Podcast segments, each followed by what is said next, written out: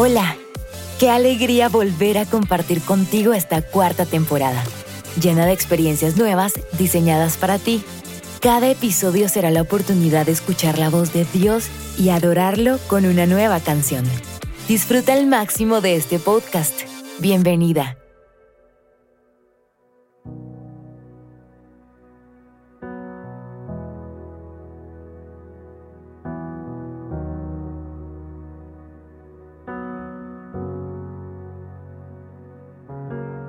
Hola, qué alegría estar nuevamente con todas ustedes. Me van a disculpar, pero mi voz está un poquito afectada esta semana. Pero espero que el mensaje que está para este episodio pueda tocar tu corazón y mi voz quede en un segundo plano. En el episodio anterior vimos cómo Él está a nuestro lado y nos rodea, pero había una segunda parte en el versículo de la cual no hablé porque es un tema que la verdad necesitaba un episodio completo. El versículo es, detrás y delante me rodeaste, y sobre mí pusiste tu mano. También el versículo 9 y el 10 dicen, si tomare las alas del alba y habitar en el extremo del mar, aún allí me guiará tu mano y me asirá tu diestra. Aquí está hablando de su mano sobre nosotros, pero no de una mano de opresión, o de una mano que aplasta, no, sino que aquí habla de que su mano proporciona protección y guía. En esta versión dice, aún allí me asirá tu mano, y esto significa coger de la mano. Quiero hablarte tres cosas que el Señor me habló para este episodio. La primera es que su mano transforma las circunstancias. Hay una total diferencia cuando la mano del Señor está sobre nosotros. Hubo un hombre que se narra su vida donde nadie creería que podría haber una historia. ¿Han leído los primeros capítulos de Crónicas? Pues bien, están todas las genealogías desde Adán, pasando por Noé, Abraham, los dos hijos y de todas las tribus de Israel, una por una. Sí, es un poco desgastante leerlo. Pero en medio de ese gran listado aparece un hombre que hace un alto en esa lectura y sobresale. Quiero leerte lo que dice Primera de Crónicas 4, del 9 al 10. Y Jabes fue más ilustre que sus hermanos, el cual su madre llamó Jabes diciendo, por cuanto lo di a luz en dolor. E invocó Jabes al Dios de Israel diciendo, oh, si me dieras bendición y ensancharas mi territorio, y si tu mano estuviera sobre mí y me libraras del mal para que no me dan. Y le otorgó Dios lo que pidió. Él creció en un ambiente de dolor. Su solo nombre significaba esto. Pero llegó un día en que él hizo una oración específica y oró porque el Señor le diera bendición por tener más territorio y que su mano, la mano del Señor, estuviera sobre él. Él sabía que si su mano estaba sobre su vida, la bendición de Dios estaría sobre él. Tendría protección del mal, sería guardado. Y lo mejor es cómo termina este versículo. Y Dios le concedió lo que pidió. Aunque Javes por las circunstancias que rodearon su vida y su nacimiento había sido marcado por el dolor, él oró pidiendo que su mano estuviera sobre él y su vida fue transformada totalmente tanto que el escritor tuvo que hacer una pausa en medio de todas las genealogías y contar su historia de cómo él fue más ilustre que sus hermanos. Y luego continúa como si nada en las genealogías. Hoy podemos pedir que la mano de bendición esté sobre nosotras. Dios quiere que puedas orar como lo hizo Javes. Señor, que tu mano de bendición esté sobre mi vida Necesito la mano de protección sobre mi familia y que nunca nos salgamos de esa cobertura que es tu mano de bendición. Hay algo muy importante acerca de la mano del Señor y es que era la forma como se daba bendición. Orar por alguien colocando la mano sobre esa persona era el método utilizado por personas calificadas y autorizadas para expresar el otorgamiento de bendición, autoridad o gracia sobre otra. Los padres bendecían a sus hijos imponiéndole las manos. Abraham lo hizo con Isaac. Él también lo hizo con su hijo. Y Jacob también lo hizo sobre sus doce hijos. En el Nuevo Testamento, la imposición de manos significa siempre una bendición. Jesús obró así muchas sanidades. Él ponía la mano sobre los enfermos y ellos se sanaban. También los niños corrían para estar cerca de Jesús. En una ocasión, padres llevaban a sus hijos para que Jesús pusiera las manos de él sobre ellos, pero los discípulos no querían porque pensaban que molestaban a Jesús. Pero él les dijo, dejen los niños venir a mí y no se lo impidan. Jesús anhelaba bendecir a todos los que pudiera. David también sabía el poder de que la mano de Dios estuviera sobre él y por eso expresó, por delante y por detrás me rodeas y sobre mí pusiste tu mano. Él sabía que tenía la mano de Dios sobre él aún antes de ser ungido rey. Él cuidaba las ovejas de su papá y se enfrentaba a osos, a leones para guardar el rebaño. Y la mano del Señor estaba ahí para darle poder y para protegerlo. Luego, en todo su reinado, en sus altas y en sus bajas, la mano del Señor estaba sobre él, siempre guiándolo, siempre guardándolo, siempre bendiciéndolo, algunas veces corrigiéndolo. Pero qué diferencia es tener esa mano de protección sobre nuestra vida. Lo segundo es que su mano trae protección. En el Salmo 144, en los versículos 7 al 9, habla acerca de esto.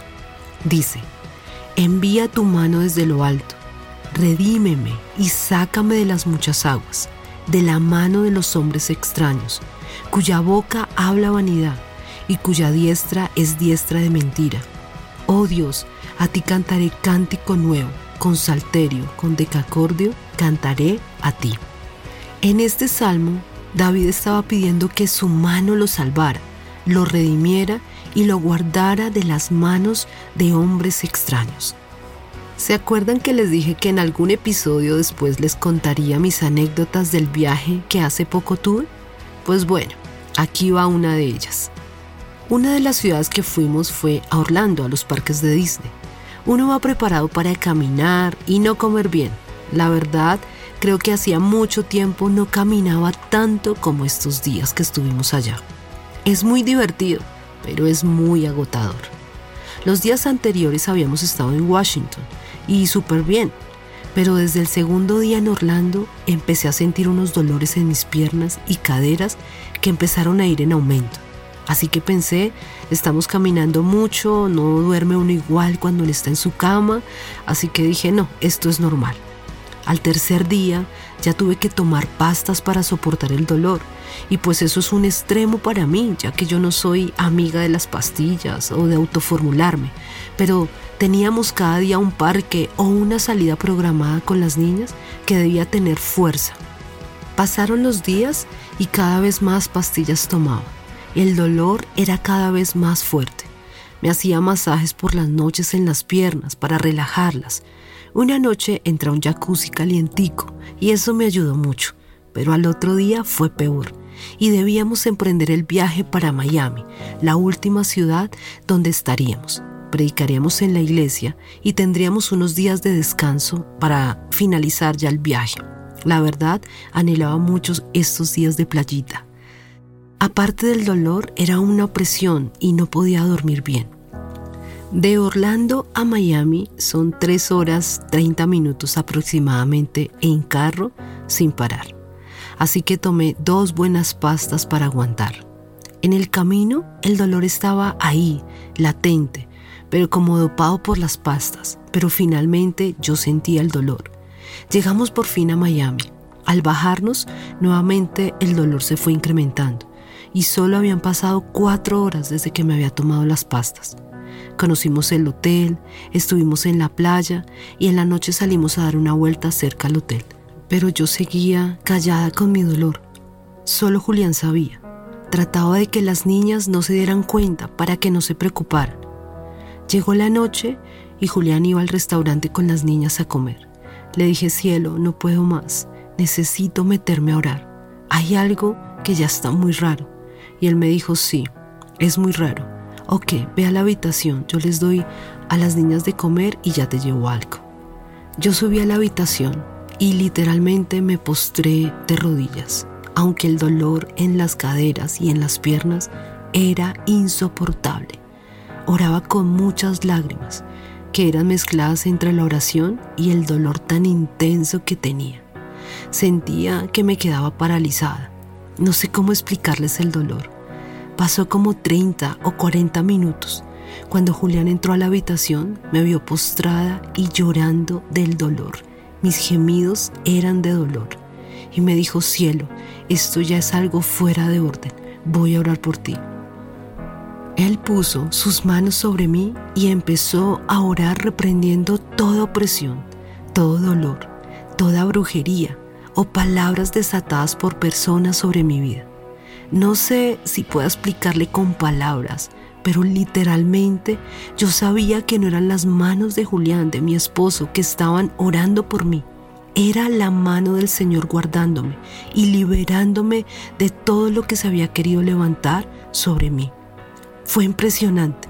Para quienes me conocen saben que yo no soy mística, soy espiritual, pero no religiosa y nunca mística. Pero ese día sentí cómo el Señor me liberó de todo ataque de extraños. Fue impresionante cómo inmediatamente sentí liberación. Todo dolor, todo lo que me paralizaba mis piernas y mi cadera, se quitó totalmente y ese fue la opresión inmediatamente. En ese mismo instante pude caminar normal y no sentí absolutamente nada. Doy gracias a Dios que en ese viaje y siempre la mano de Dios ha estado sobre mi vida. Por eso dijo el salmista, si tomare las alas del alba y habitar en el extremo del mar, aún allí me guiará tu mano y me asirá tu diestra. No importa dónde estemos, el Señor nos toma de su mano y nos guarda. No pude más que llorar por saber que donde quiera que estemos, la mano del Señor está sobre nuestras vidas y nos guarda. Su mano trae protección. Hoy ora y pide que esa mano proteja tu vida, tu familia, tu entrada y tu salida, que todo lugar donde tú estés estés protegido por la mano del Señor. Se los digo por experiencia propia. Creo que como nunca sentí la mano del Señor liberándome totalmente de toda opresión en un solo instante. Todo cambió cuando la mano del Señor estuvo sobre mí. Y quiero terminar con algo que Dios puso en mi corazón para este episodio. Su mano de bendición. En la Biblia habla de un versículo unos versículos que son muy poderosos y son las palabras de bendición que el sacerdote desataba sobre las personas. Y por si no se han dado cuenta, la canción de esta semana es precisamente una que habla de estos importantes versículos, la bendición. Es una canción que ministra mucho y que espero que la puedan disfrutar en este tiempo. Esta bendición está en números 6:24. Dice, Jehová habló a Moisés diciéndole, habla a Aarón y a sus hijos y diles, así bendecirán a los hijos de Israel diciéndoles, Jehová te bendiga y te guarde. Jehová haga resplandecer su rostro sobre ti y tenga de ti misericordia. Jehová alce sobre ti su rostro y ponga en ti paz y pondrán mi nombre sobre los hijos de Israel, y yo los bendeciré. El sacerdote se colocaba delante de todo el pueblo, extendía sus manos hacia ellos y desataba esta bendición. Esta bendición estaba sobre todo el pueblo, únicamente porque el sacerdote estiraba sus manos y la decía frente al pueblo. Me encanta como lo dice la nueva traducción viviente. Entonces el Señor dijo a Moisés, dile a Aarón y a sus hijos que bendigan al pueblo de Israel con la siguiente bendición especial. Que el Señor te bendiga y te proteja. Que el Señor sonría sobre ti y sea compasivo contigo. Que el Señor te muestre su favor y te dé su paz cada vez que Aarón y sus hijos bendigan al pueblo de Israel en mi nombre, yo los bendeciré. Y esta es una bendición que Dios tiene para nosotras. Es una promesa de la cual te tienes que aferrar en este tiempo. Tal vez mi voz está un poco ronca en este día, pero hoy el Señor quiere bendecirte a través de esta oración. El Señor te bendiga y te proteja. Que el Señor sonría sobre ti. Que Él sea compasivo contigo. Que Él te muestre su favor en este tiempo. Y Él te dé su paz. El Señor las bendiga y haga resplandecer su rostro sobre ti. No tengas temor, alza tu rostro, porque el Señor pone en ti paz. Espero que hayan disfrutado este episodio. La mano del Señor está sobre nosotras. No tengas miedo, porque su protección está sobre ti. Él te guarda de todo ataque del enemigo y te muestra las cosas para que sepas que debes orar. Su mano está sobre ti para desatar bendición sobre tu vida y acompañarte a todo lugar y transformar las circunstancias. Tal vez tus circunstancias en este momento son de dolor, pero su mano transforma todo. Su mano de bendición transforma el dolor en bendición como lo hizo con Javes.